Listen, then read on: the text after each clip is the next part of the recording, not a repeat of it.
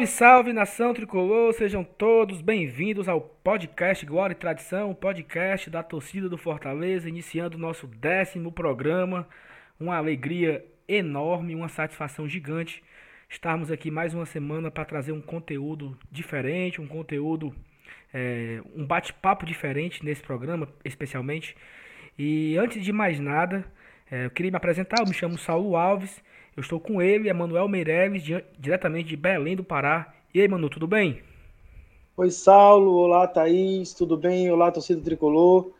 Tenho um prazer poder estar aqui mais uma vez, né, e ver o crescimento desse podcast que tem virado um hábito para todo o tricolor nessas duas vezes por semana e para a gente também tem sido muito gratificante o retorno que tem chegado para nós através das redes sociais.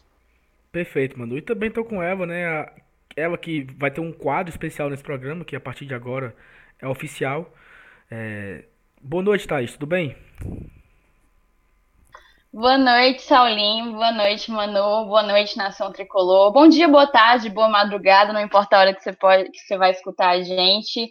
Tô querendo saber qual vai ser desse quadro aí, mas, mas eu já tô topando. Não, não dispensa desafio, não.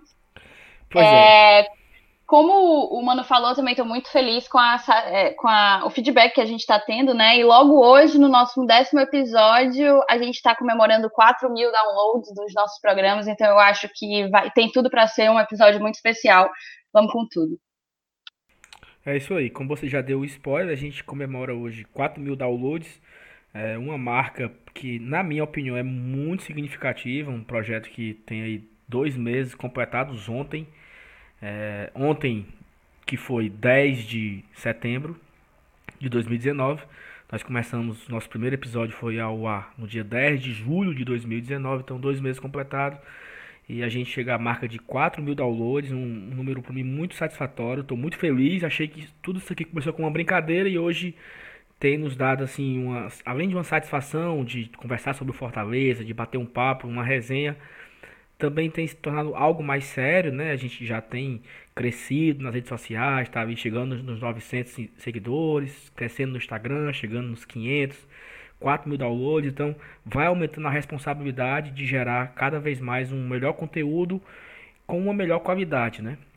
Então, iniciando o programa, você viu aí a capa do nosso programa de hoje, ela tem a pergunta em casa nós resolvemos. Fica claro que o assunto de hoje mais importante, o assunto principal que vai nos direcionar no programa é sobre o desempenho do Fortaleza em casa. É, pra, não é segredo para ninguém que o nosso desempenho não é tão bom assim é, e até preocupante se você levar em consideração o que diz a classificação dos times que pontuam em casa. Fortaleza hoje é apenas o 16 colocado com a pontuação em casa. Então, assim, é algo para se preocupar. Vamos falar um pouco sobre isso. E também temos outros assuntos. Vamos falar sobre o elenco para 2020. Vamos falar também sobre a homofobia nos estádios. E teremos o quadro da Thaís, né, que é o pré-jogo Bahia e Fortaleza. Iniciando no tema, é, queria fazer uma pergunta aqui ao Emanuel. Para a gente começar o debate. Emanuel, o Fortaleza em casa ele tem quatro vitórias, um empate, quatro derrotas um aproveitamento de 48,15%. Na sua opinião, poderia ser melhor? Sem dúvida, sem dúvida poderia ser melhor, é, porque inclusive houve jogos, ó, se a gente fizer um apanhado dos pontos perdidos em casa, houve jogos em que o Fortaleza jogou bola o suficiente para poder ganhar. Então, foi assim na nossa primeira derrota contra o São Paulo, que o time fez um primeiro tempo muito bom. Logo no início perdeu um gol é, cara a cara com o Marcinho é, e muito consistente, né? E tomou um gol no erro de passe ali na frente, se eu não me engano, do Gabriel Dias, que resultou é, num contra-ataque ali que o Hernandes resolveu a parada para o São Paulo, mas que o São Paulo não jogou bola para ganhar do Fortaleza naquele dia. Inclusive, naquele dia eu recebi uma mensagem de um amigo torcedor do São Paulo que disse assim: é, se, se continuar jogando essa bola aí, não tenha dúvida que não cai. Né? É, e nem era uma situação tão confortável quanto está hoje em dia, né? Porque mesmo a gente ainda estando na metade do campeonato, é uma diferença de seis pontos, é uma diferença razoável, né? é, ali para a zona do rebaixamento. É, a gente depois empatou com o Vasco também, né? E também num jogo. Agora o Vasco ali ele surpreendeu bastante. Né? Me lembro bem que o Rossi jogou muita bola aquele dia. É, de vez em quando pegava o Fortaleza num contra-ataque mais rápido e dava uma canseira danada. É, e a gente empatou no finalzinho ali com o Romarinho. Mas, e, e, muita gente ficou frustrada porque era um jogo de confronto direto com relação à briga contra o, o rebaixamento, né? Depois parece, foi. Parece muito com o que foi com o Fluminense, assim, era é uma, era uma vitória muito certa, né? Ninguém acreditava isso. que Fortaleza pudesse isso. perder ponto isso. para o Vasco, até porque o Vasco naquele jogo ele era o lanterna. Ele era o lanterna, o Luxemburgo tinha assumido fazia exatamente. pouco tempo, né? É, o Fortaleza já vinha, no, acho que ele vinha da, da vitória contra a Chapecoense, não? Mas estava, me lembro que estava num momento bom, tinha, tinha. Era isso mesmo, era é, isso mesmo. É, ele, ele, perdeu pro São Paulo, ganhou do Chapecoense e empatou com o Vasco. Ganhou da Chapecoense com muita tranquilidade, né? Uhum. Então, é, depois a gente perde ponto também para o Corinthians, né? Naquele, naquele 3 a 1 ali que é, foi muito cruel pelo primeiro tempo que o Fortaleza fez, que se tivesse feito 2 a 0 não seria demais, né? Um Corinthians que não tinha atacado, não tinha dado espaço e todo mundo ficou muito impressionado com a mudança que houve. A gente comentou isso na época, né? No, no, no pós-jogo. É, depois a gente perde para o time reserva do Internacional, e ali foi de lascar o cano, porque também fizemos um primeiro tempo muito bom, muito ofensivo, e uh, no segundo tempo o time desapareceu, né? Também muito pela maneira como o Odaí é, rearranjou o time do Internacional para jogar conosco. E agora esse do Fluminense, né? Que uh, não apresentou nenhuma novidade, vários dos defeitos que o Fluminense é, tem a Thaís, já tinha dito no nosso pré-jogo da semana passada, e não tem um elenco superior. Agora, o que eu acho que, que eu ainda fico com a impressão, e que já comentei, é que falta nesses momentos, assim, o Fortaleza ele consegue ser um time é, com uma proposta clara de jogo, organizado, aplicado, mas aí eu acho que chega uma hora que falta a qualidade técnica um pouco diferenciada para colocar aquela bola para dentro. Eu acho que realmente é, o, o, é, na hora de, de, dessa definição, essa qualidade diferenciada que a Série A exige, ela aparece e aí o clube, o time não tem para dar. Mas eu, eu, eu, elenquei esses jogos exatamente para a gente verificar que nenhum desses jogos foram jogos em que a gente viu o Fortaleza ser atropelado pelo, pelo rival e não ter chance nenhuma de, de ganhar o jogo. Né? Então eu acho que é uma coisa a se levar em consideração e nesse sentido o Fortaleza poderia sim estar com uma campanha é, um pouco melhor. Né? Ele hoje em casa ele tem 13 pontos de 27 disputados. Né? Se ele tivesse, por exemplo, ganho um desses jogos aí, ele estaria com 16, estaria ali no décimo lugar, uma campanha intermediária, porque também não dá para imaginar que você vai ganhar todos os jogos em casa na Série A, assim como não dá para imaginar que você vai perder todos fora. Não é assim que funciona, isso é futebol, né? Mas acho que a gente poderia ter sim um desempenho melhor. E, e eu, eu, também acho, Manu, e assim, acho que, Thaís, queria que você falasse agora um pouco, porque assim, a gente tem aí, como Manu falou, quatro derrotas, né, para São Paulo, Corinthians, Inter e Fluminense. Dessas quatro derrotas, como o Manuel falou, não tem nenhuma delas que fala assim, ah, nesse dia o Fortaleza não jogou nada. Todas elas eu também incluo. Eu acho que desses, desses, desses cinco jogos que nós perdemos pontos em casa, eu acho que contra o Vasco nós realmente não fizemos uma boa partida. Contra o Vasco eu sinceramente não lembro de chances perdidas, de um massacre do Fortaleza e a bola não entrou ou o goleiro se destacou. Contra o Vasco, de fato eu não lembro disso. O Fortaleza um jogo um jogo sonolento de 0 a 0. O Natan errou a bola para devolver o Felipe Alves, aí fez o pênalti, 1 a 0, o Fortaleza empatou no final. Mas os, as quatro derrotas, o Fortaleza teve chance clara de vencer o jogo. É, tá, assim, se a gente tivesse vencido essas 12, essas quatro partidas com esses 12 pontos a mais, a gente estaria com pontuação de Libertadores. Então, assim, não, também não é, não, não seria para tanto, né? Mas acho que pelo menos um ou dois, menos dois, pelo menos dois aí. O, o Inter e Fluminense, talvez os que mais doeram, né? Porque era um time reserva e um time que tava brigando com a gente. E para você. a gente seria sétima melhor campanha em casa. Se a gente tivesse 19 pontos em casa, nós seríamos a sétima melhor campanha, é, atrás, inclusive, justamente do Bahia. E para você, Thaís, o que, é que você acrescenta aí nesse com esses Eu concordo basicamente com vocês, com algumas poucas e pequenas discordâncias. Quem que dava para ter vencido desses quatro aí? Para mim, Inter B e Fluminense eram jogos para conseguir seis pontos. E mais até o Fluminense, porque é algo que eu não consigo explicar até hoje, como que se produziu tanto, principalmente no primeiro tempo, e não conseguiu se converter em gol. E o Manu, inclusive, falou algo que a gente já tinha apontado no episódio de pós-jogo, que é que o problema ali naquele jogo não foi tática, foi técnica mesmo, foi capacidade técnica, qualidade técnica de colocar a bola para dentro. Mas assim, falando do Vasco, quando a gente enfrentou o Vasco, o Vasco estava em crise, o Luxemburgo tinha acabado de chegar, né? Então, tipo assim, e era um adversário direto, é um adversário direto na luta do rebaixamento. Então, eu interpreto o jogo contra o Vasco como uma oportunidade era uma oportunidade que não se concretizou em vitória, mas assim, o empate não foi o fim do mundo. O mesmo caso do São Paulo, tipo, o São Paulo ele vinha enfrentando as dificuldades para se encontrar no campeonato. O Cuca também estava no início do trabalho, né? E eu não sei se vocês lembram que o Cuca deu, inclusive, aquela famosa entrevista, todo mundo compartilhou, dizendo que não seria qualquer time que viria ao Castelão e venceria do Fortaleza aqui, né? que no caso que ele quis dizer é que a gente venderia caro eventual derrota.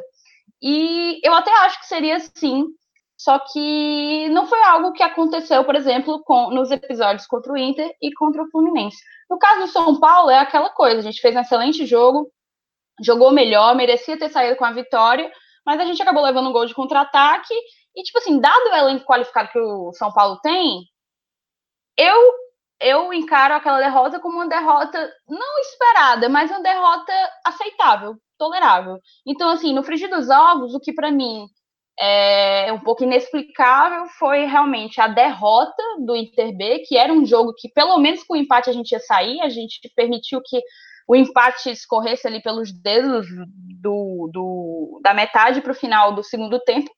E o jogo do Fluminense, que é um pouco inexplicável. Eu acho que a torcida tricolor ainda não conseguiu curar essa ferida, não.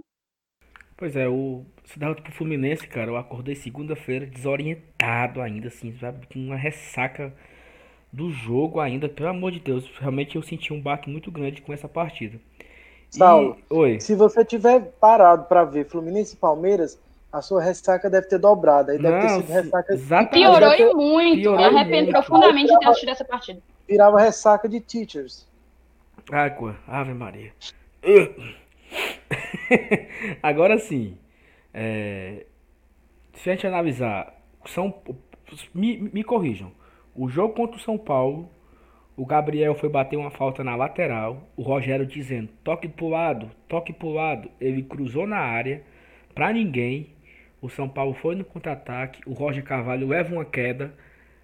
O Profeta, o Hernandes, fez 1 a 0 Fortaleza e Corinthians estavam 1 a 0 O Pedrinho, ok, o Pedrinho tem uma ótima qualidade. Mas o Pedrinho fez o que quis em cima do Roger duas vezes seguida. O lance do empate e no lance da virada. Fortaleza perdeu pro Corinthians. Fortaleza Internacional, a bola tá no pé do Roger para ele chutar para fora para ele dar dois pezinhos, dar uma bicicleta a lá Roberto Carlos na final da Copa de 98. Fazer o que quiser. Ele. Tudo bem que ele não teve culpa. Cara, ali foi foda. Ali ele, ele não teve culpa em se, não teve culpa se machucar. Mas antes dele se machucar, dava pra ele ter feito qualquer coisa. Então, é tipo assim, teve um lance hoje, jogo contra o Fluminense, que a bola, a bola tava chegando no Jackson e ele botou pra fora. Ele tava, tava o, o, o cara do Fluminense tava chegando, ele empurra, empurra para fora e pronto, não teve nenhum problema, não correu nenhum risco. Então acho que, por, por mais que o Roger tenha se lesionado e foi uma lesão séria, rompeu o ligamento e tudo, eu boto o gol do Internacional na conta do seu Roger, porque ele podia ter tomado uma decisão antes daqui, de, de, esperar aquela falta. Então, três derrotas. Contra o Fluminense, o Felipe sai jogando errado, leva gol. Ou seja, as quatro derrotas em casa, é, nós por falha da zaga. Né? Então talvez, talvez, talvez, talvez contra o Corinthians eu até alivio um pouco porque a qualidade do Pedrinho é, é, é gigante e tal. Mas as outras. Para mim, a vitória do Corinthians foi uma vitória convincente. Exatamente. O, o, talvez, se, talvez se naquele momento que o Corinthians empatou e virou não tivesse empatado, o gol talvez sair, sairia de forma natural, porque o Corinthians voltou melhor para o segundo tempo, o Fortaleza não voltou para o segundo tempo, né? Mas essas três derrotas, São Paulo, Inter e Fluminense, o Fortaleza entregou o gol, assim. Fortaleza deu a derrota, como também ocorreu lá em Caxias do Sul contra o Grêmio. 48 do segundo tempo, 0 a 0 um empate maravilhoso. O Juninho entrega a bola e é gol do Grêmio. Então, quantos pontos o Fortaleza perdeu por, por, por uma bobagem, por um erro? Até o, o, Zé Ricardo falou isso na coletiva.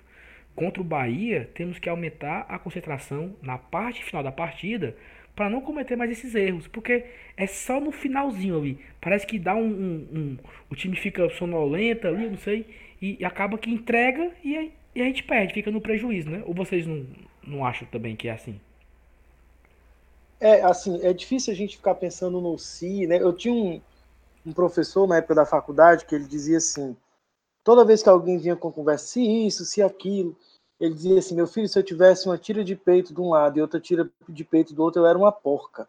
Né? E tipo, é, tem uma, uma, coisa nisso que é assim: é difícil a gente ficar especulando, né? Mas, do, ah, porque se não tivesse isso, não tivesse aquilo. Mas, de fato, se a gente for é, retomar, né, recapitular esses pontos perdidos, todos eles, todos esses pontos perdidos em casa, envolveram é, com exceção desse do Corinthians, né? E mesmo do Corinthians, muito jogada forçada em cima do, do Roger e tal, mas é como a Thaís falou, era um, foi um jogo muito mais convincente que o Corinthians fez. É, todos eles envolveram esse nível de erros individuais, né? Você lembrou, por exemplo, que contra o Vasco, o Natan recuou uma bola que não tinha a menor condição dele recuar daquele jeito. E resultou no que resultou. Por isso que eu bato também na tecla do, do da qualidade individual. Né? Porque é difícil você imaginar um jogador com um pouquinho mais de qualidade é, entregando uma bola da, da, maneira como o Juninho entregou em Porto Alegre, ou já que a gente está se remetendo aos jogos em casa, o Felipe saiu jogando daquele jeito contra o Fluminense, né? o Natan recuando uma bola daquela, então coisas desse tipo realmente é, talvez pudessem ser evitadas, porque do ponto de vista da organização, não é um time que você olha e diga assim, nossa, é um time bagunçado, ou mesmo que não agride, né? E contra o Corinthians, mesmo a vitória do Corinthians tendo sido convincente, se o Fortaleza sair do segundo do primeiro tempo com 2 a 0, não seria um placar exagerado e dificultaria uma reação do Corinthians como aconteceu daquele jeito. Ele poderia até virar ou empatar o jogo, enfim, mas seria o Fortaleza com certeza chegaria oferecendo mais resistência, né? Então, acho que você tem razão quando você pensa nessa nessa questão dos erros individuais como algo preponderante para perda de pontos é, em casa, né? Embora fora também haja exemplos nesse sentido. Porque, porque assim, é, seria mais fácil uma análise quando Deus o livre, o Fortaleza levasse uma lapada de 4 a 0 em casa, onde não pegasse na bola. Então, assim, olha, o adversário entrou em campo, o Fortaleza não entrou, e foi isso mesmo, acabou. Mas Como não. foi na estreia com o Palmeiras lá em e, São Paulo, exatamente, Você não tem o que analisar ali, por exemplo. Ótimo, ótimo exemplo. Olha, o Fortaleza não, não entrou, não se encontrou na partida, não, não participou do jogo. O jogo foi de um time só. Era uma, uma análise crua, mas assim, não tinha mais o que falar. Esses quatro jogos, cara, foi assim, foram detalhes. Talvez tirando o Corinthians, né? Mas assim, detalhes não deram a, a, a, derrota. Digamos que a gente perdesse para o Corinthians e conseguisse três empates. Eram três pontos a mais, estaríamos com 24 pontos, no mínimo. Porque foram apenas, apenas falhas. Então é isso que eu chamo a atenção. É, essa falta de concentração. E eu já queria fazer agora uma outra pergunta. Que o Fortaleza ele tem uma média de público quase 31 mil pagantes na Série A. Então assim, será se a torcida atrapalha um pouco? Porque a torcida vai ficando impaciente. A torcida vai pressionando para o, o, o time sair para o ataque no desespero. Quando, é, vamos aqui o exemplo do jogo de, de, do último sábado contra o Fluminense o, o Bruno Melo roubava a bola lá na, na zaga e a torcida fica em pé, gritando, vai, vai, vai, e todo mundo com aquela, com aquela pressão. Tal. Será se isso atrapalha o jogador? Será se esse momento final da partida o jogador se sente pressionado ao ponto de descon acabar desconcentrando? Não sei. Porque, porra, foram apenas derrotas por vacilo. Apenas isso. É isso que me chama atenção, isso que eu lamento, entendeu? Assim, normalmente eu tendo a nem considerar esse tipo de argumento da galera que fala, ah, o estádio cheio deixa a galera pressionada, até porque a gente está falando de profissionais que vivem disso, né? Vivem de jogar bola já estão cansados de, de conviver com essa pressão, principalmente a pressão. A gente está falando de uma pressão natural, que é um torcedor que comparece ao estádio para ver seu time jogar. É, e um outro ponto que a gente tem que ver é que a gente está falando de uma competição de pontos corridos, né? É aquela coisa, é jogo a jogo, ponto a ponto.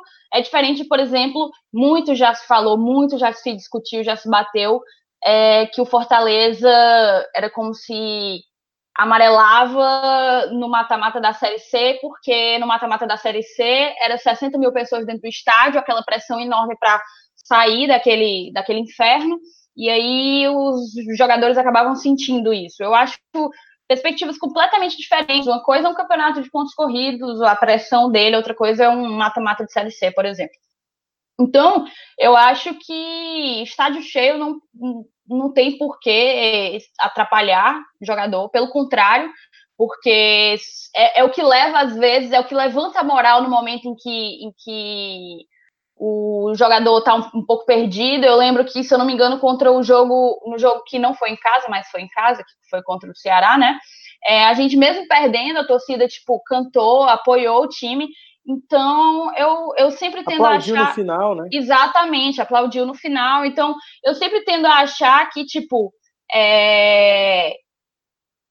lugar de torcedor é no estádio sabe? E, e aí, Saulinho, eu ia até aproveitar essa oportunidade que eu tô falando, porque diante dos, dos, dos, últimos jogos, enfim, da derrota contra o Fluminense, eu já vi torcedor dizendo: ah, eu não vou mais, não vou pro estádio, se for para passar essa vergonha, eu não vou, não. E aí, tipo, o que fica é aquela pergunta, né? Quanto tempo a gente esperou por isso?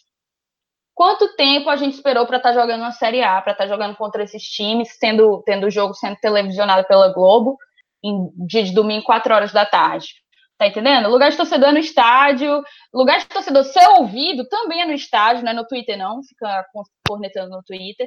E, tipo assim, só para ficar claro, ser ouvido, que eu me refiro, é pedir entrada de algum jogador em campo, é enaltecer o jogador que estiver honrando o manto, e não ser ouvido no sentido de ficar chamando treinador de burro ou vai a jogador que sequer entrou, como já se fez muito com o Romarinho, por exemplo.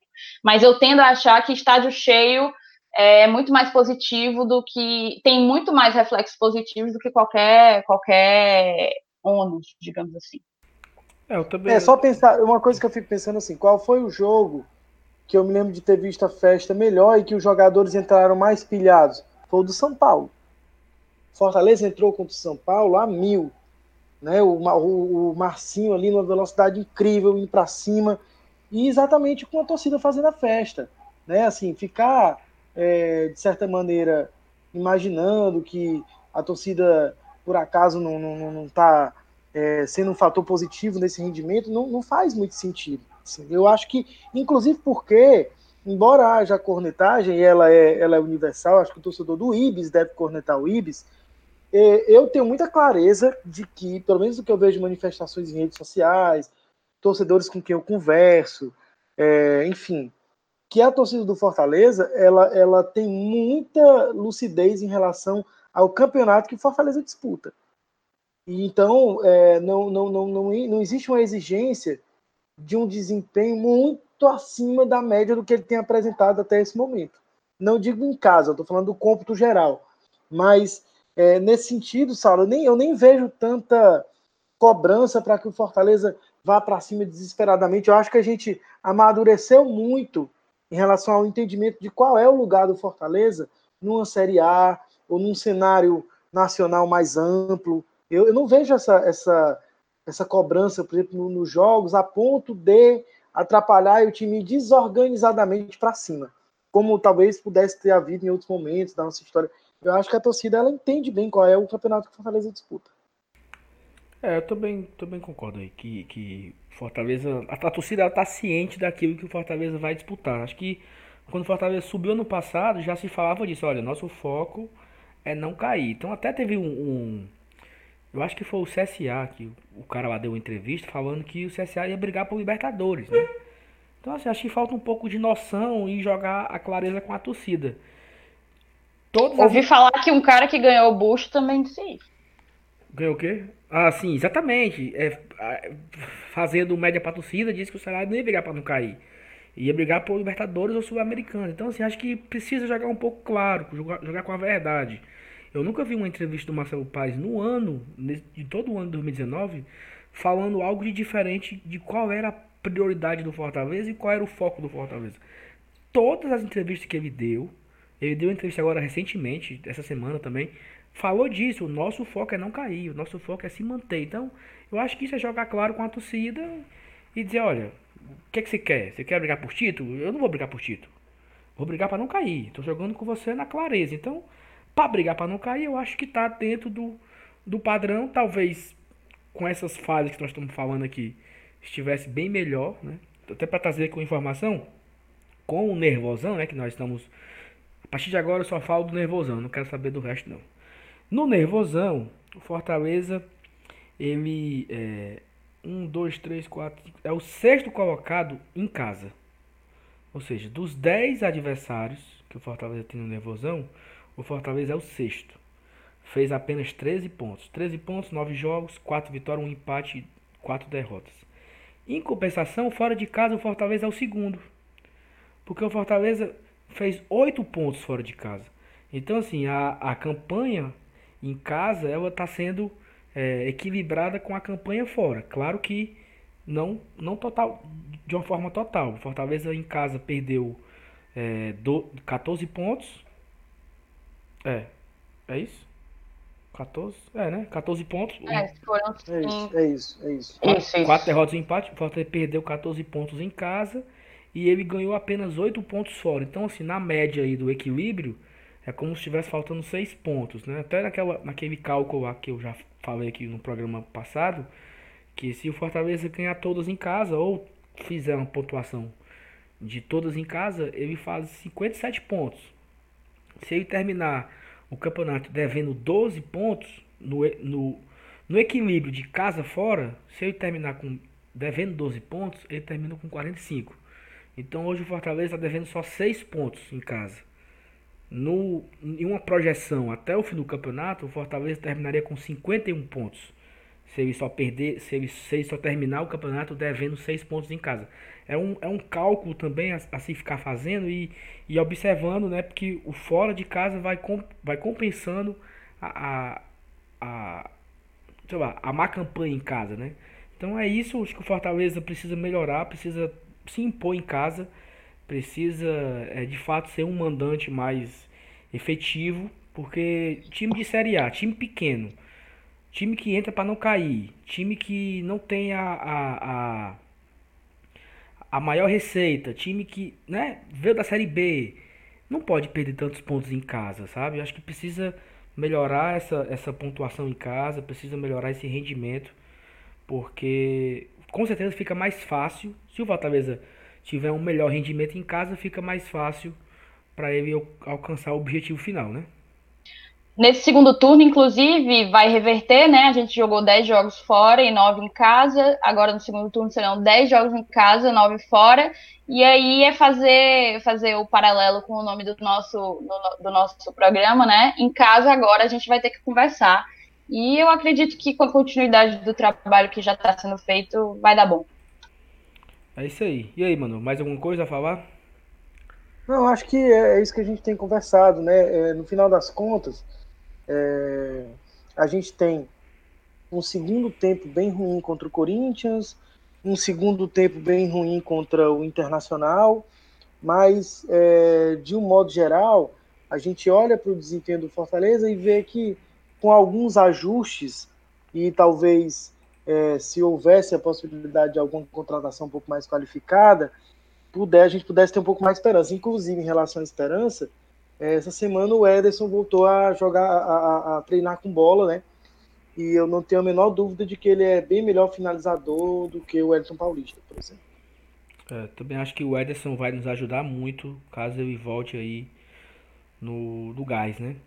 E pulando aqui o assunto, a gente essa semana tivemos uma novidade, né? O Romarinho renovou o contrato até 2022. Ele já tinha até 2020 um contrato, ele renovou até 2022.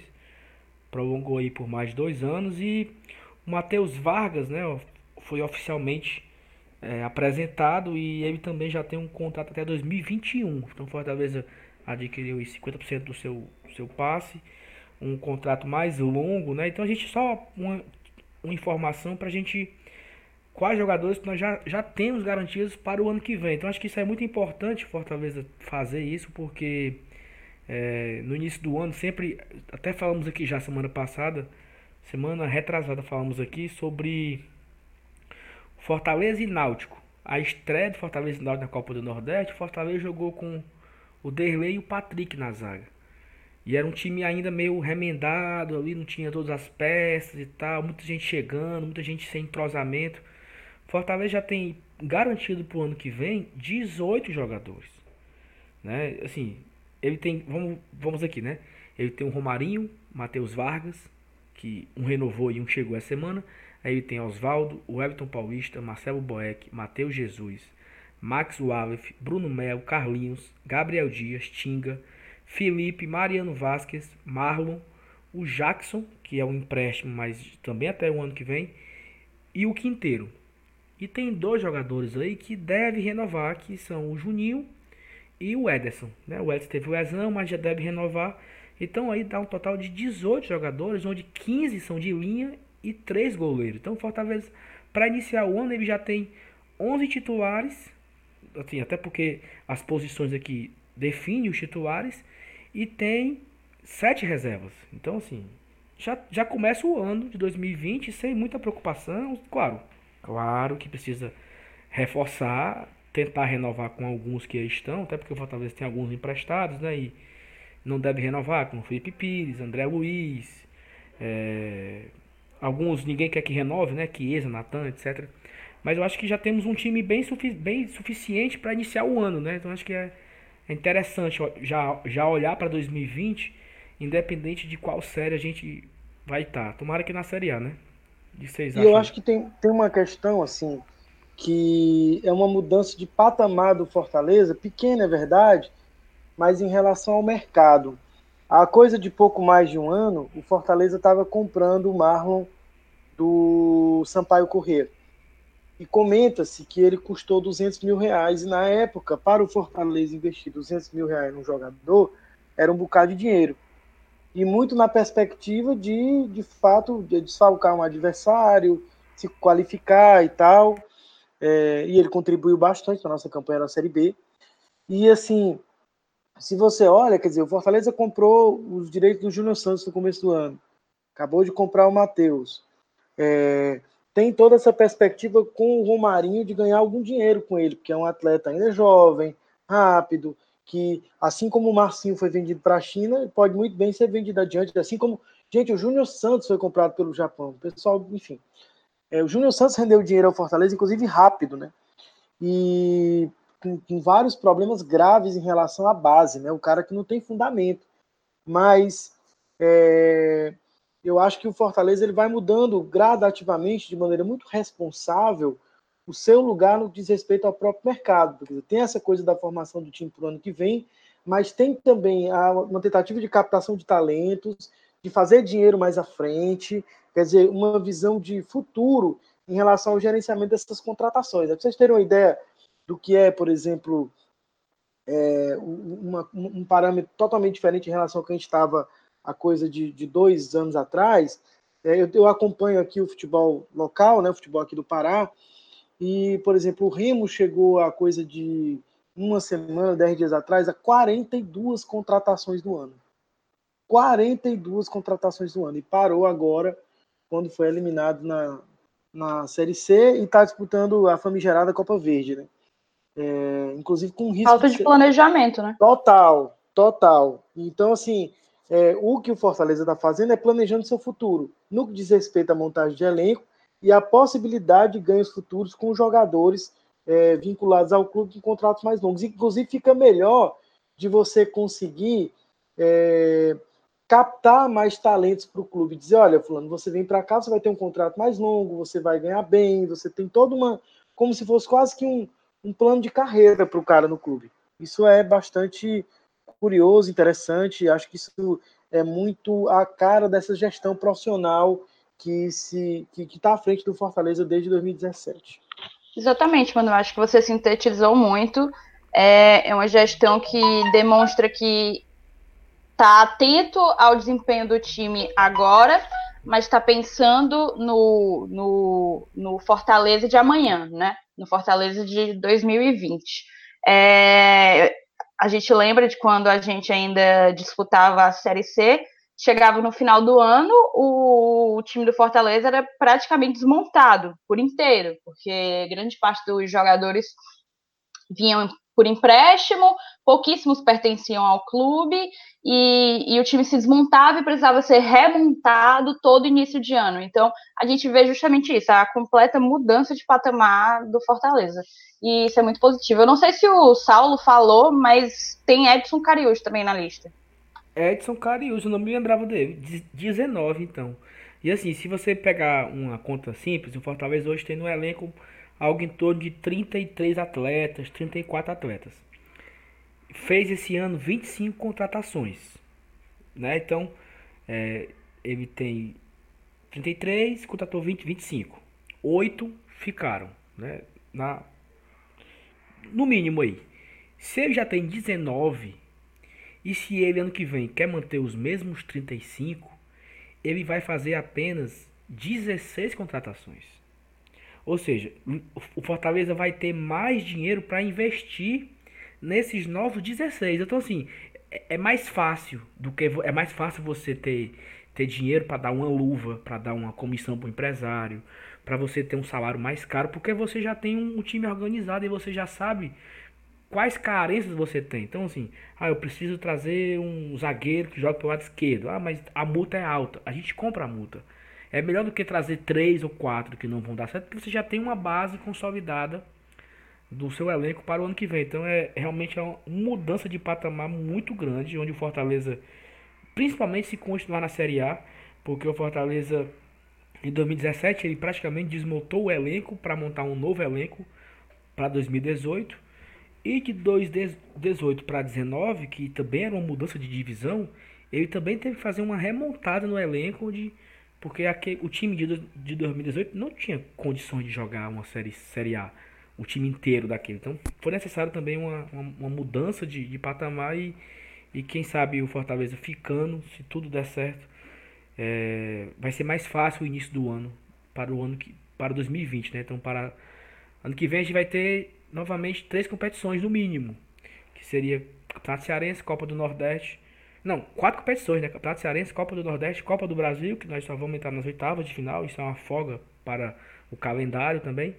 E a Série A, se Deus quiser, a partir do segundo, lá para o segundo semestre, né? Então, é, legal, bacana ver o Fortaleza evoluir nisso e que. E com certeza vão ter mais jogadores. Vão, é, desses que fazem parte do elenco devem renovar alguém ainda. Que a gente não sabe. Tipo assim, quem não quer que o Felipe Alves renove, né? Então seria mais um aí que, que, que, a torcida gosta e a torcida espera que renove, apesar de eu achar difícil. Mas a gente fica na torcida para a renovação do Felipe Alves também, né? Hoje ele saiu uma entrevista dele bajulando a torcida, né? Então espero que, que o final seja feliz. Pois é, mas esse negócio de bajular a torcida aí, a gente tá meio escaldado já com essas coisas, né? Então, continuando aqui, a gente falou no nosso. Alguns programas atrás, a gente nós trouxemos o tema de o futebol não era apenas futebol. E aí abordamos alguns assuntos. O Emanuel não estava nesse programa. É, eu estava com a Thaís e o, e o Elenilson. Só que a gente vai trazer de volta esse debate aqui sobre a homofobia nos estádios, porque tem muita coisa para se falar ainda. Aqui no programa a gente tentou falar um pouco mais rápido, mas a gente tem mais coisas para falar a respeito da homofobia, principalmente porque tiveram novos desdobramentos depois daquele, daquela polêmica lá do jogo contra é, Vasco e São Paulo, né? Ali foi um, o, a chave que deu para trazer aquele tema no programa.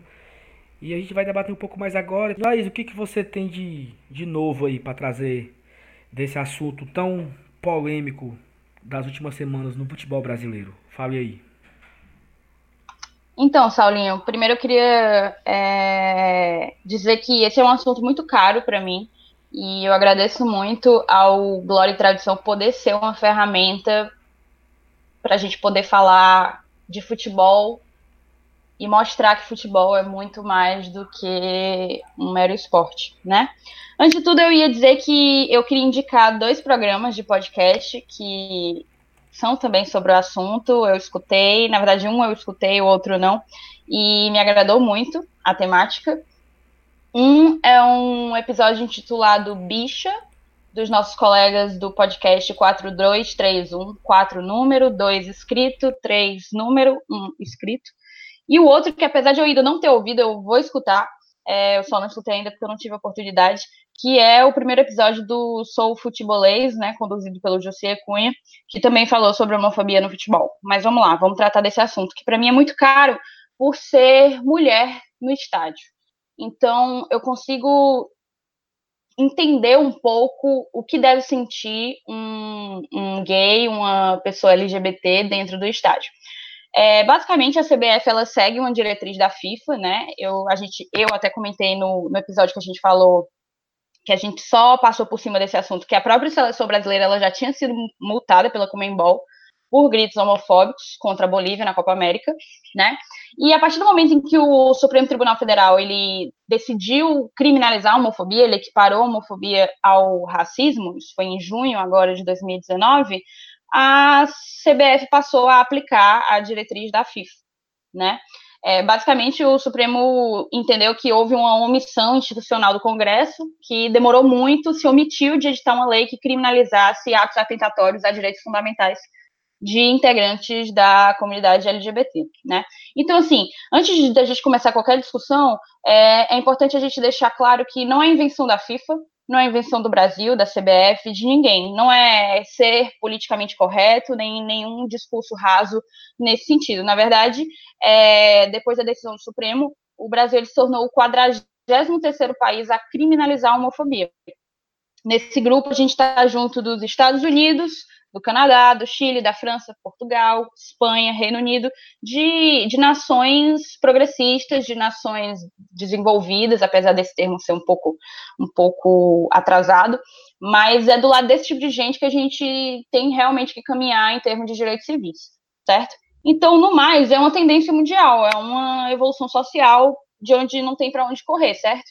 Às vezes a pessoa pode perguntar: meu Deus, mas que besteira, no futebol, no estádio. Aí fica a pergunta: tipo, tá todo mundo errado e só você tá certo? Tipo, algo, algo não encaixa aí, né? E antes de continuar, eu também queria parabenizar, assim, parabenizar o marketing do Fortaleza, para mim é chover no molhado, mas eu ia novamente parabenizar os meninos do marketing, que fizeram uma belíssima campanha, fizeram aquele vídeo incrível, fizeram outros posts, aderiram àquele movimento conjunto de todos os clubes da Série A, né, de fazerem, de fazerem postagens contra a homofobia. Então fica aqui a, a minha congratulação aos meninos. E aí a gente vem para os desdobramentos, né? Depois daquela interrupção na partida do Daronco, o Vasco ele tomou muitas iniciativas, entrou com faixa, soltou nota, e tal, o que é até legal quando a gente considera a história do Vasco, né? Como que o Vasco surgiu. É, enfim, é um contexto de igualdade racial e tal, enfim. É, pode ser que ele tenha tomado todas essas decisões com medo de ser punido? Pode ser, mas assim, eu acho que isso é o de menos, porque o que importa mesmo é a mensagem que ele passou, sabe? E aí eu queria trazer algumas outras circunstâncias que são bem típicas da homofobia no futebol, e que às vezes a gente esquece, às vezes podem passar despercebidas, mas que vão nos levar à conclusão que eu quero chegar. A gente tem o caso do Richarlison, né? Que foi um cara tricampeão brasileiro, campeão da Libertadores pelo Atlético, campeão do mundo em 2005 com o São Paulo, junto com o Senna, inclusive, é, que no fim ele era só um jogador gay. E olha que a gente nem sabe se ele era realmente gay, tá? fica a dúvida aí, porque o cara nunca se assumiu, enfim, isso também não me diz respeito. Mas é um cara que lidou a vida inteira, a, a despeito dos títulos que ele conquistou, ele lidou a vida inteira com a pressão, com a gozação e com o desmerecimento dele enquanto jogador pela torcida adversária e pior, por, por, parte da própria torcida, sabe? Era um cara relegado pela própria torcida. Enfim, um tá completo lixo. Tá, tá aí, Oi. só, só uma, uma complemento do que você falou. É, lá no Morumbi, e essa informação quem deu foi o Caio Costa no podcast do Futebolês que eu ouvi hoje, então tô dando aqui a fonte que foi o que disse, eu tô só replicando. No Murumbi tem um painel lá com todos os campeões do São Paulo, da história do São Paulo. Tem, tem jogador que o Caio até falou que era um reserva de um título aí. Não tem o Richardson, não tem o Richardson nesse painel. Porra, como é que não tem o Richardson nesse painel? Para mim é muito grave e muito significativo, muito simbólico. Né? Então, só para complementar o que você estava falando. A torcida do São Paulo, a, a, a, organizada, não gritava o nome do Richarlison quando ele jogava no São Paulo. Era o único jogador do time titular, tricampeão brasileiro, mundial, que a torcida do São Paulo não gritava o nome na arquibancada. Enfim, é lamentável.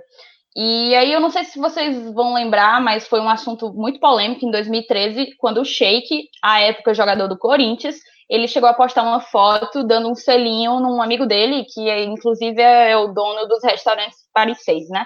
E o cara postou a foto dando um selinho no amigo, todo mundo sabe que o, que o Sheik é heterossexual, ele, enfim, não há o que se questionar. Eu acho que o selinho dele no amigo em nada diminui a heterossexualidade dele. E aí o cara passou automaticamente de ídolo, que ele é no Corinthians, inclusive trabalha lá até hoje é, na direção, a alvo. Tipo, a torcida caiu em cima, teve protesto, faixa chamando ele de viadinho, gente pedindo a saída dele, tudo por causa de uma foto. É, é aquela coisa da masculinidade frágil, da masculinidade tóxica, sabe? recentemente, uma torcida adversária, eu não lembro bem, mas é, fez gozação com a foto de um casal gay com a camisa do Flamengo. Eu acho que foi a do Vasco, mas eu não tenho certeza. Um casal gay sentado na arquibancada no Maracanã com a camisa do Flamengo e se viralizou no Twitter como se aquilo diminuísse a instituição Flamengo de alguma forma, ou como se o torcedor flamenguista tivesse que sentir vergonha, porque, meu Deus, tem um casal de rubro-negros gays e estão espalhando aí a foto deles, enfim. É, isso acontece, já aconteceu essa semana mesmo no, no, no, Mineirão com o Cruzeiro, o mesmo caso, um casal de gays abraçado com o uniforme do Cruzeiro e isso virando gozação, motivo de gozação para a torcida do Atlético. Atlético esse cujo presidente da principal organizada, a Galoucura, isso é algo importante de frisar, declarou que não vão parar de, de cantar os cânticos homofóbicos, porque estaria tirando a beleza do futebol. Né? Isso eu, eu ainda vou, vou problematizar. Mas, assim, uma dúvida que, que eu tenho, sinceramente, tipo assim, a gente não tem jogadores gays assumidos jogando as principais divisões de futebol brasileiro. Isso significa que não existem jogadores gays jogando as principais divisões no futebol brasileiro? Não.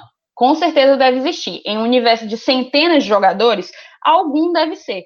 Por que, que não se assume? Porque o cara não tem coragem, porque o cara, porque não vale a pena, é um preço muito alto a ser pago ainda hoje, em pleno 2019, é um pre... paga-se um preço muito alto para se assumir gay no futebol no Brasil, o que é muito triste. E eu acho que a gente não pode perder a oportunidade do programa para lembrar que a homossexualidade ela está diretamente ligada à identidade da pessoa, né? Faz parte de quem ela é. é e eu fico me colocando no lugar e imaginando como deve ser doloroso ter que viver uma vida inteira enfrentando xingamento, enfim, preconceito, sendo diminuído, perdendo emprego, deixando de conseguir emprego, por ser simplesmente quem você é. é. e aí não tem como a gente deixar de comparar a nós mesmos nordestinos, que frequentemente somos vítimas de xenofobia, por sermos quem somos, por termos a cultura que temos, ou eu mesma, mulher, enfrentando machismo por ser mulher, ou um negro sendo discriminado por ser negro e é muito difícil quando a gente quando a gente tem que enfrentar tamanha afronta à, à identidade, né? E aí a galera fica questionando esse tipo de iniciativa, dizendo não ao futebol moderno, que eu quero mesmo é futebol raiz, isso está matando futebol, não ofende ninguém, é muito mimimi. Não é, cara. Um pouco de empatia não faz mal a ninguém. Se você pensar na pessoa, em como ela se identifica, em como é saudável manter um ambiente em que todo mundo se respeita, só isso aí já é motivo para a gente entender essa diretriz, aceitar a decisão do Supremo e, e fazer do estádio um ambiente que é um ambiente tóxico, um ambiente mais saudável, um ambiente de respeito.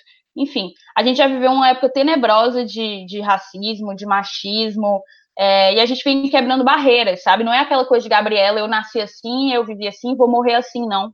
Então, a gente está falando de um país que há 60 anos atrás era crime mulher jogar bola, hoje em dia a gente acabou de passar pela maior Copa do Mundo feminina da história. Então, a ideia é que a gente aceite isso, não é questão de mimimi, não tem nada de futebol moderno, é futebol e a gente precisa seguir quebrando barreira. É muito mais legal construir ponte do que muro, sabe?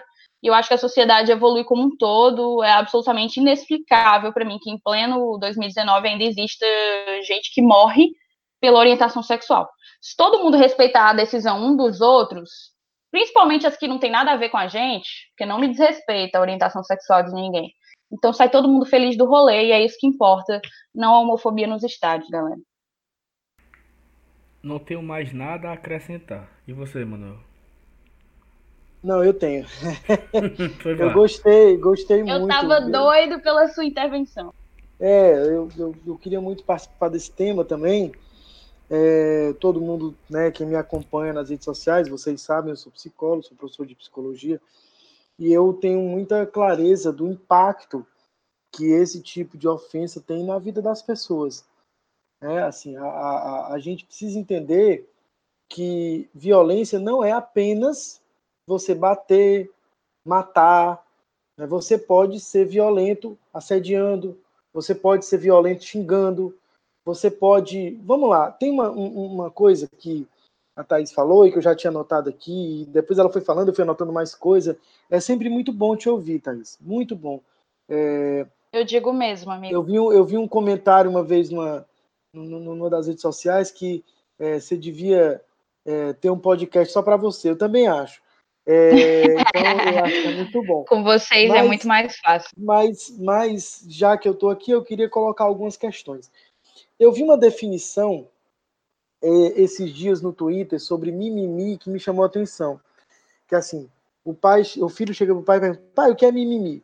Mimimi, mimimi, meu filho, é aquela dor que não dói em você. Então, é, por que, que eu estou colocando isso? Porque você usou uma palavra, Thaís, que na psicologia é palavra-chave para a gente entender as possibilidades de construção dessas pontes. E construir pontes nada mais é do que me deslocar de onde eu estou em direção a uma realidade absolutamente distinta daquela que eu compreendo, que eu vivo, que eu é, experimento na minha vida cotidiana. E você só consegue construir pontes sendo empático. E eu acho importante aqui, na nossa função de comunicação, lógico, nenhum de nós aqui é jornalista, né? mas a gente está se comunicando com a torcida do Fortaleza. Na nossa função de comunicação aqui, é importante a gente definir algumas coisas. Usa-se equivocadamente a palavra empatia. Muita gente, eu já ouvi muito jornalista esportivo dizer assim: ah, o jogador fulano, ah, o Clodoaldo tinha uma empatia incrível com a torcida do Fortaleza. Não. Ele tinha uma simpatia muito grande com a torcida do Fortaleza, uma sinergia, uma convergência de forças ali muito grande. Empatia, não. Empatia é o quê? Empatia é a capacidade de se colocar no lugar do outro, como se você fosse ele, sem se esquecer de que você não é ele. Ou seja, você jamais vai conseguir se colocar totalmente no lugar de alguém. Mas você é capaz de por, é, digamos, um nível de abstração mínimo que a gente tem na vida, e nós somos a, a única espécie que tem essa possibilidade, saber que a dor do outro também é possível.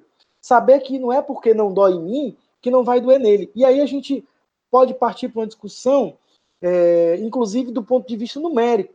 Estima-se que a população é, de a população LGBT assumida no Brasil esteja na casa de 7,5% o que não significa que não possa ser mais, né? Mas a gente está falando de pessoas que se declaram assim. É, tem, e aí, assim, se eu tenho 7,5% da população dita dessa forma, né, com essa orientação sexual, se eu tiver um jogo com um público de 50 mil pessoas, é muito provável que em torno de 3 mil sejam homossexuais.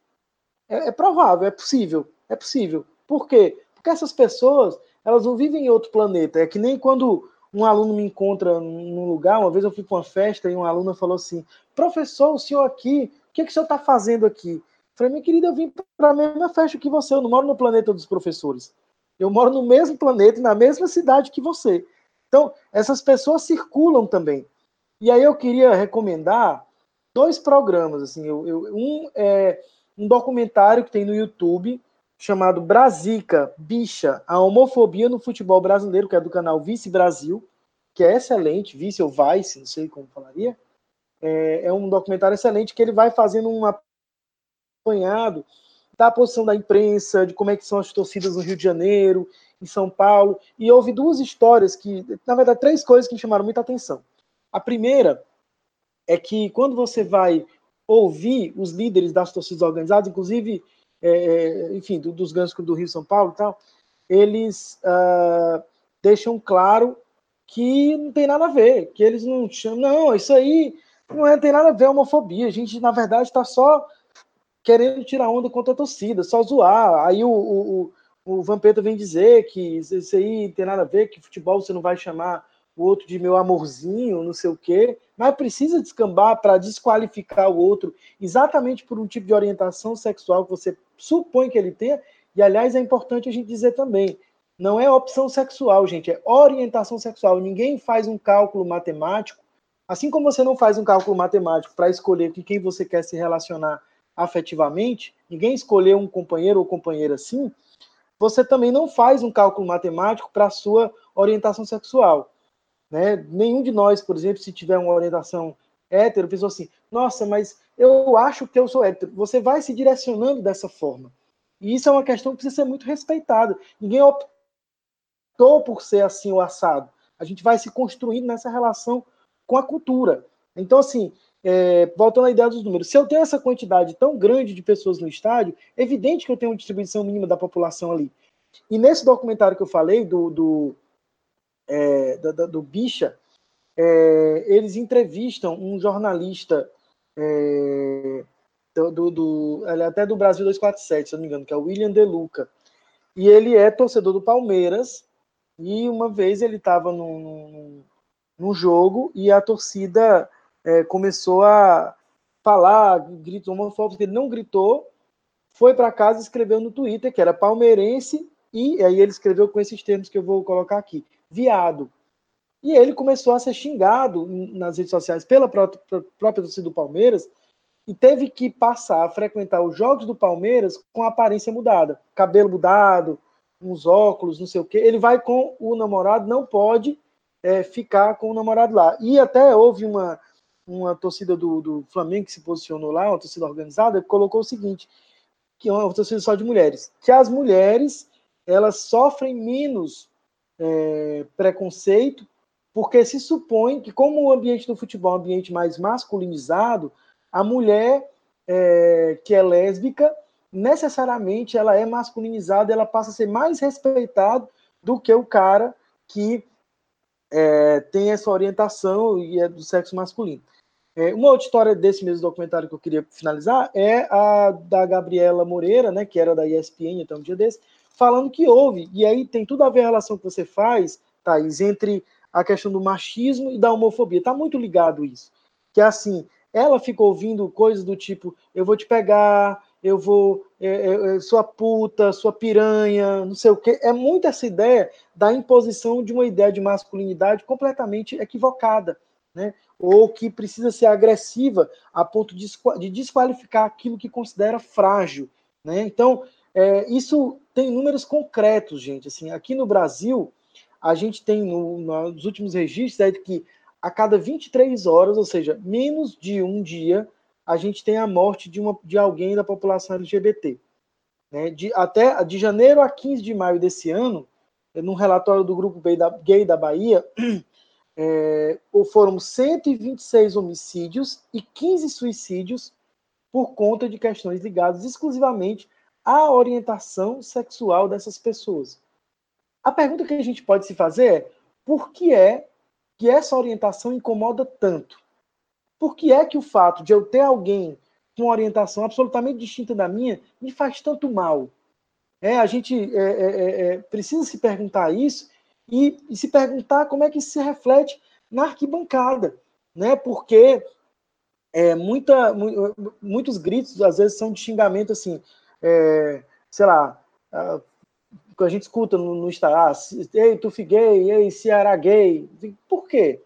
O que que isso de, é, torna o outro pior do que eu? Por que, que eu preciso desqualificar dessa maneira? Eu, eu achava muito legal e era muito engraçado mesmo, tinha um, um grito bem tradicional no, na arquibancada aí no Ceará, que quando um time pegava o outro era buchada, né? Buchada! Puxa, era muito legal de acompanhar isso. Por que não? Por que, que eu preciso desqualificar dessa forma? Desqualificar o adversário, ok, eu entendo. Mas eu acho que é, desqualificar por esse caminho é uma completa falta de respeito. E para poder finalizar mesmo é, a minha intervenção nesse sentido, é, eu ouço muita gente falando assim: ah, mas isso é uma questão cultural. Ainda bem. Se é cultural, significa que é algo que pode ser mudado. Cultura não é um negócio que brota do chão. Cultura não é algo que você encontra naturalizado numa pedra. Cultura é algo que a gente constrói. E é preciso entender que os clubes, como entidades de interesse social, têm sim uma função educativa para o seu torcedor.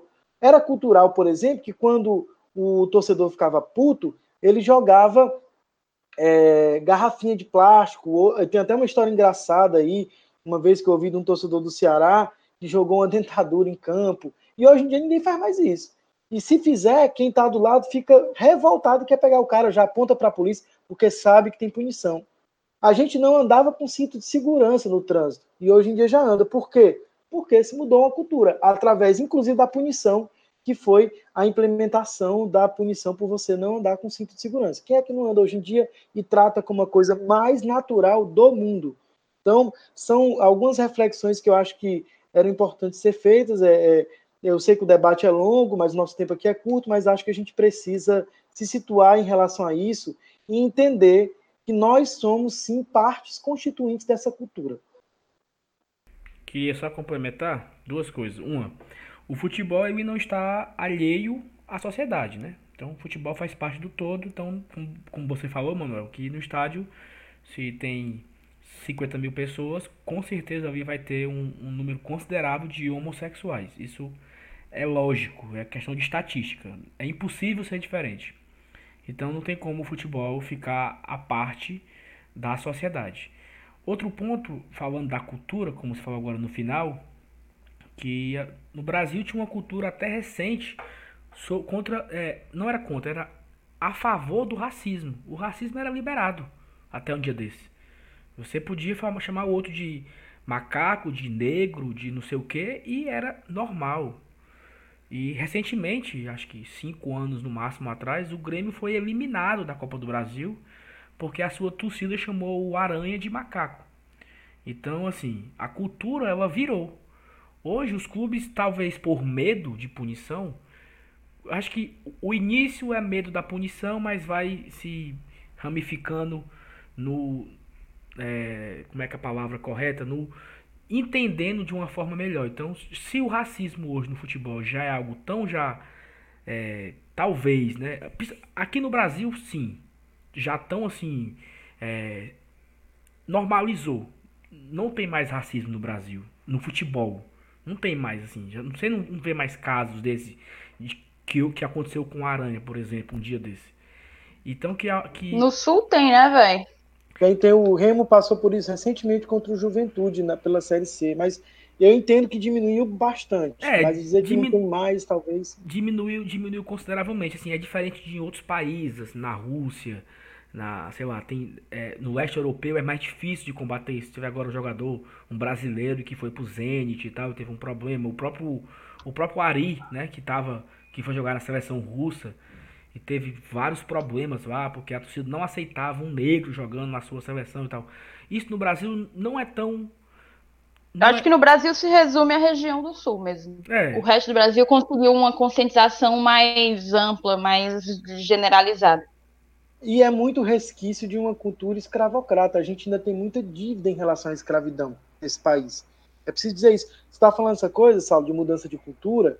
É, por exemplo, até um tempo desse, porque não, não faz tanto tempo assim, escravidão era visto como uma coisa natural, cara. Como é que pode eu imaginar como natural eu submeter a minha absoluta vontade de trabalho, sexual, de todo gênero, outra pessoa, pelo fato de simplesmente ela ter uma cor distinta da minha? Uhum. Ah, eu queria também é, indicar, que eu tinha dito que ia fazer duas indicações, uh, um episódio do Polêmicas Vazias, do Bruno Formiga, está no canal do Esporte Interativo, que também se chama Bicha, que dá também um panorama legal, inclusive conta casos de dois jogadores que assumiram a homossexualidade abertamente e tiveram suas carreiras bastante prejudicadas por conta disso. Pois bem, então acho que já um assunto bem, bem debatido e bastante. É um, assunto muito longo. Assim, se a gente for fazer um. É, ampliar mais o debate, a gente teria um programa exclusivo só para isso. Mas vamos continuar na pauta que temos um jogo domingo, né, às 4 horas, uma novidade para a torcida, mais um jogo transmitido pela TV Verdes Mares. É, se seguir o roteiro dos últimos dois, Fortaleza vai começar perdendo e vai empatar no final né? Porque os dois jogos transmitidos, Internacional e Santos, o roteiro foi esse. E esse é o programa da Thaís, que eu falei mais cedo, o quadro. Cruzeiro e Santos, não? Não, macho. Não foi Fortaleza Atlético Mineiro? 2x2? Ah, Atlético Mineiro e Santos, é porque tu falou Internacional e Santos. Isso, Atlético Mineiro e Santos. Vale, tô... Atlético Mineiro e Santos. E Bahia, né? O terceiro jogo do Fortaleza transmitido na Globo no horário nobre de domingo. Que a gente tenha um quem sabe uma vitória, né? É, o Bahia hoje ocupa a sétima colocação, tá ali namorando com a Libertadores, um namoro mais próximo. É um time que tem um orçamento aí talvez três vezes maior que o do Fortaleza. Um elenco caro, um elenco bem recheado, várias opções em diversos setores, um técnico de ponta, caro. Então, assim, é... o Bahia hoje está no patamar diferente do Fortaleza, mas o Fortaleza pode surpreender com certeza na Fonte Nova. E Thaís, chegou a sua hora. O que, é que você tem a dizer desse Bahia? Fique à vontade. Então, valeu, Saulinho, pelo espaço. É, eu até estava comentando com vocês aqui, antes da gente começar a gravar, que eu tinha escutado, eu escutei uma entrevista do auxiliado Roger, o nome do cara é Roberto Ribas, e, tipo assim, uma conclusão a comissão técnica do Bahia, de uma forma generalizada, é uma comissão técnica muito estudiosa, muito moderna. Os caras chegaram a dizer, o cara chegou a dizer que eles viajam para a Europa, saem comprando livros sobre futebol em todos os lugares. Que o Roger é cheio de livro do futebol holandês. Não entende nada do que está escrito no livro, mas eles ficam olhando as figurinhas e vão entendendo. Eu achei aquilo de uma genialidade gigantesca. É, é, desse tipo de gente que o futebol brasileiro está precisando para poder elevar o nível do campeonato. Mas enfim, vamos lá. Sob o comando do Roger, o Bahia ele vem fazendo uma campanha bem surpreendente, né? Tá verdadeiramente lutando por uma Libertadores, ela tá podendo sonhar com objetivos mais altos.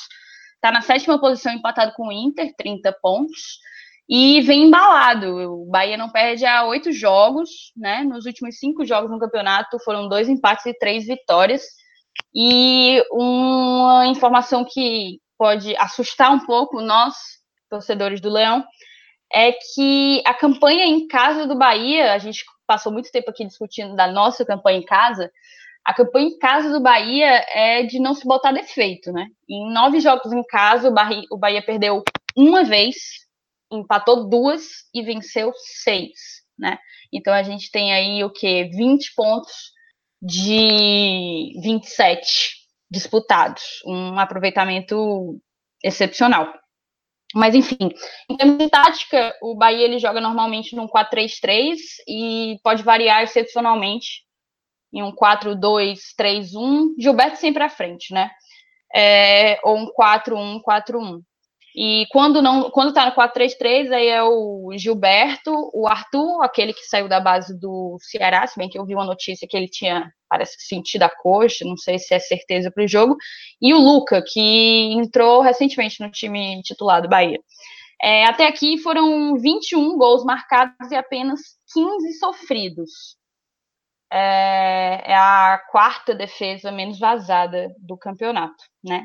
São informações um pouco como é que eu posso dizer, amargas para quem está tendo uma produção em termos de finalização, mas que não consegue converter em gol. A gente vai pegar um adversário que tem uma defesa muito sólida. Mas eu vou começar falando do Bahia, é, ofensivamente falando. Apesar dos trabalhos anteriores do Roger, né? Ele trabalhou no Grêmio, no Atlético Mineiro e no Palmeiras, que eu esteja me lembrando agora. Apesar desses trabalhos anteriores indicarem uma filosofia de manutenção da posse de bola, é, de realmente construir o jogo do início ao fim, prezar muito pelo passe e etc., é, o Roger teve que mudar um pouco dessa filosofia para se adequar às características dos jogadores do Bahia, né? A mentalidade dele lá é um pouco diferente. Ele montou um time mais reativo, né? Que se preocupa, e isso são palavras do próprio auxiliar técnico dele, se preocupa mais com a qualidade da posse de bola que eles têm. Isso significa o quê? O que é que vai ser feito quando se está com a bola, do que propriamente com o tempo em que se passa com o domínio da bola, né? O Bahia ele é um time super vertical, de transição muito rápida, ele resolve a jogada muito rapidamente, o que significa resolver a, a, a jogada muito rapidamente. É, construir a jogada de modo a finalizar no gol. Né? Na subida ao ataque, a, a linha defensiva ela busca encurtar o campo o mais rápido possível, vão subindo em blocos, né? É, busca encurtar o campo o mais rápido possível para manter a, a, compactação, que é uma característica do jogo do, ba do Bahia, tirar os jogadores ofensivos do adversário do jogo, né? Deixando a linha de impedimento e definir a jogada. Como é que eles fazem, então? Eles já montam um contra-ataque pensando numa eventual perda de posse de bola é, para não deixar e para não deixar armado o contra-ataque do time adversário, a própria defesa já se monta de uma forma a manter uma compactação com o ataque e deixar os jogadores, os atacantes adversários é, fora do jogo, né, em linha de impedimento. E buscam sempre nas jogadas definir a jogada, definir, é, finalizar o gol, de modo que o goleiro vai ter que bater eventualmente um tiro de meta e isso vai dar tempo da, da defesa se reorganizar, se recompor, né? É, eles têm um jogo muito forte pelos lados, tem ótimos laterais, que é o Moisés e o Nino, Nino Paraíba, laterais muito velozes, e o Bahia ele recorre muito a, aos laterais porque ele trabalha muito pelos corredores da lateral. E não só isso, na construção da, do contra-ataque, quando se está com a bola, geralmente quem a bola sempre passa pelo Gregory ou pelo Ronaldo, mas principalmente pelo Gregory, né, que é o principal volante do Bahia. A transição entre defesa e ataque. É, nesse momento, os laterais e atacantes do Bahia, eles passam a abrir vários corredores. Então, é muito difícil que o Bahia faça um contra-ataque, como a gente vê muito, quando o cara que puxa o contra-ataque, tem que dar uma parada, uma brecada, porque está sozinho. Isso é muito difícil acontecer com o Bahia, justamente porque no momento em que eles recuperam a bola, eles passam a abrir vários corredores em várias direções para abrir o maior leque de opções possíveis para quem está conduzindo a bola rumo ao ataque, né? Tá aí. É...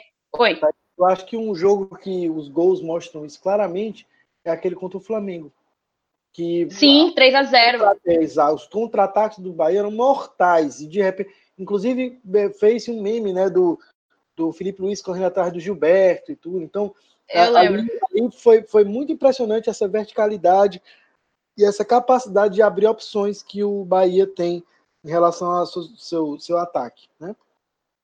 Pois é, e uma outra característica muito forte no time deles é que o Bahia ele ataca com muitos jogadores e ele defende com muitos jogadores. Então, quase sempre ele está em bom número, o que faz com que a gente tenha que ter muito cuidado com as sobras, né? Com a segunda bola. E porque a possibilidade dessa segunda bola, dessa sobra, sobrar para o Bahia, dado a, o número de pessoas que estão ali na jogada, não, não, é, não é difícil. Enfim. Sem a bola, defensivamente falando, eles têm uma filosofia de recuperação rápida da bola. Eles chamam até de REC 5. É, o auxiliar falou que REC 5 seria recuperar a bola em 5 segundos. Eu não sei, sinceramente, como se faz isso no futebol. Mas é, é o que eles tentam, eles, eles treinam dessa forma, inclusive treinam muito com um campo reduzido, né? Para justamente permitir esse tipo de recuperação da bola. E eles jogam em linhas em bloco médio, que no caso ali pegando a intermediária do campo defensivo com a intermediária do campo de ataque, é, para justamente já conseguir montar um contra-ataque rapidamente. E, e um outro fator que justifica os treinos em campo reduzido é também para estimular tomadas de decisão rápidas dos jogadores, justamente. Ou seja, o Bahia ele é inteiro pensado, inteiro treinado para realizar transições rápidas e contra-ataques mortais. É, tem jogos em que a exibição é de gala, como a do Flamengo. Tem jogos em que ele consegue, sei lá, empatar com Goiás. Se não me engano, ele empatou com Goiás. É, mas a filosofia é essa, né? Eles têm uma forte marcação na saída de bola do adversário, por isso o bloco médio, eles não baixam muito a marcação. E a marcação zonal, né? Sempre fazendo aquele, aquele posicionamento para chegar em grande número, com alguns poucos encaixes individuais. E é isso, sempre prezando essa marcação zonal é para possibilitar a maioria numérica ao portador da em frente ao portador da bola, né? Enfim, ela é uma equipe muito comprometida, taticamente falando. Todo mundo defende, todo mundo ataca e tem um sistema defensivo como um todo bem sólido. Aí eu ia dizer, sei lá, o que é que Fortaleza tem que fazer para voltar com resultado positivo? Lembrando que para mim resultado positivo já é um empate, né? Thais, eu queria só te colocar uma questão, talvez até para te auxiliar nesse teu argumento. É, é, curioso que o Bahia ele empatou com o Goiás 1 a 1 como você mencionou, ganhou do Havaí só de 1 a 0 e ganhou do CSA de 1 a 0 com gol de falta do Arthur Caíque já no finalzinho do jogo é, a chance do Fortaleza estaria em tentar também propor esse jogo reativo para não proporcionar tantos contra-ataques? Ou, enfim, como é que você enxerga essas possibilidades? Eu, eu ia dizer exatamente a mesma coisa, é justamente jogar o jogo que eles jogam. É, porque se o Fortaleza fosse trabalhar como a gente gosta de trabalhar, que no caso não é um jogo reativo, é um jogo propositivo, né? eu acho que a possibilidade de haver contra-ataques, de haver infiltrações nas costas dos nossos zagueiros é, seria bem alta. Eu trabalharia com. Para começar a história, vamos lá. Eu vou falar da escalação e vou justificando a escalação também dizendo o que é que, o que, é que eu acho que o Fortaleza tem que fazer. É, antes de tudo, é, é, e eu acho que não é possível que o Zé não esteja pensando dessa forma, é buscar um, um esquema tático cuidadoso no sentido de não expor o nosso sistema defensivo aos contra-ataques do Bahia. Primeiro de tudo, né? A linha defensiva entraria normal, como tem que ser, né? Tinga, Quinteiro, Jackson e Carlinhos, como tem que ser. É... E aí vem a questão dos volantes. No jogo passado, eu falei que o Felipe, para mim, foi, tinha sido o pior jogador. E eu tiraria do jogo se o Juninho não pudesse, se o Juninho estivesse em campo. Como o Juninho já não vai jogar, eu acho muito arriscado num jogo como esse, em que é muito importante que a gente volte pelo menos com empate, é, tirar os dois titulares da volância, principalmente porque os volantes vão ser imprescindíveis para reforçar e ajudar na nossa compactação é, frente aos contra-ataques do, do clube baiano. Então eu manteria o Felipe apenas por isso, apenas pela ausência do Juninho, e entraria com o Gabriel Dias. Por que o Gabriel Dias e não o Araruna, por exemplo, que é um jogador que eu prefiro? Eu entraria com, a, com o Gabriel Dias porque o Gabriel Dias, que tem a versatilidade de jogar como volante e como lateral, ele poderia reforçar a lateral direita da gente, do Tinga, é, junto ao Tinga, é, justamente nesses corredores que são tão explorados pelos atacantes meio-campistas e laterais baianos. Então, eu optaria é, pelo Gabriel Dias, pelo que ele pode fazer é, em termos de reforço ao nosso sistema defensivo. E na frente, Mariano Vasquez, iria com Felipe Pires, iria com André Luiz e com Edinho. Por que a escolha de André Luiz e não de Wellington Paulista? porque eu não acho que o Bahia tem que ser um time que a gente tenha que impor uma marcação tão alta, justamente porque é isso que eles querem. É... eu acho que o Bahia é um time que a gente precisa ter velocidade. E o André Luiz tem mais velocidade que o Wellington Paulista. Não estou sacando o Wellington Paulista por todas as chances que ele perdeu, eu até o manteria. Se eu não achasse que o nosso ataque tem que ser um ataque muito veloz para explorar a, a, enfim, os espaços e é como devolver na mesma moeda, né? É, o jogo do Bahia e teria as entradas do Oswaldo e do Romarinho como opção para segundo tempo. Mas basicamente eu faria o time dessa forma: Felipe Alves, Tinga, Quinteiro, Jackson, Carlinhos, Felipe, Gabriel Dias, Vasquez, Felipe Pires, André Luiz e Adinho. E vocês, o que é que vocês me dizem? Thaís, a única coisa que eu queria te questionar em relação a essa coisa da escalação é, por exemplo, me parece muito claro que, assim como o Ceni, o Zé Ricardo não é muito simpático a ideia da inclusão do Mariano no time. Como você veria a inclusão do Matheus. O Vargas? Sim, isso. Na posição do, do, do Mariano. Pronto, o Matheus veio para disputar a posição com o, Var, com o Vasquez, né? É, eu, sinceramente, é aquela coisa. Eu, eu, como torcedora, gostei do que eu vi, do que o Mariano apresentou em campo. Meu único porém com ele é porque eu acho que ele é muito temperamental, enfim, gosta de arrumar encrenca.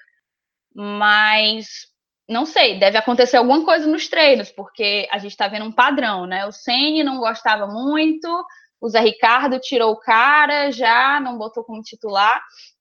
Não sei. Eu tenho um pouco de receio porque eu não sei como é o jogo do Vargas. É, eu, vi, eu vi apenas os highlights dele, assim, pouca coisa, então eu realmente não sei o que é que ele poderia agregar ao time.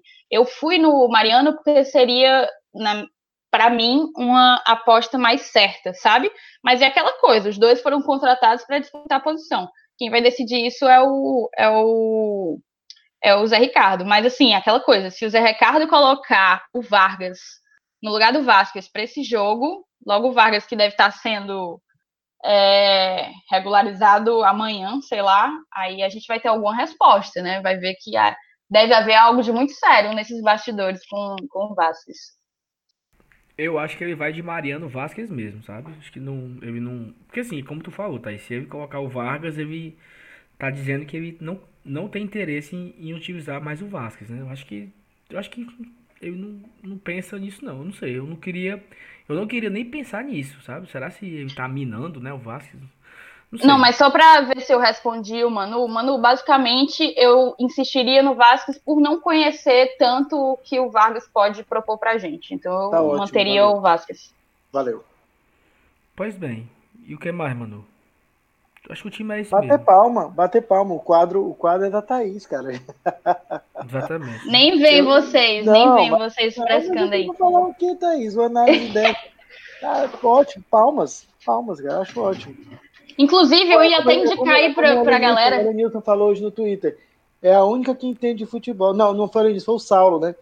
É a única que entende futebol aqui nessa bancada. Até parece, mas assim, só indicar pra galera, porque essa entrevista eu achei, com perdão do palavrão do caralho, foi com o, o auxiliar do, do, do Roger, e é para quem gosta de futebol, não é para quem torce Bahia, não, é para quem gosta de futebol. É um podcast Future Podcast, eu não sei nem escrever, é F-O-O-T-U-R-E Podcast, tem no Spotify, que é o que eu uso, e faz alguns episódios, faz uns quatro episódios que soltou é, o Bahia de Roger Machado. Fica a dica para quem é ouvinte de podcast que vale muito a pena escutar as ideias do cara, são ideias de um futebol muito moderno, interessante pra caramba.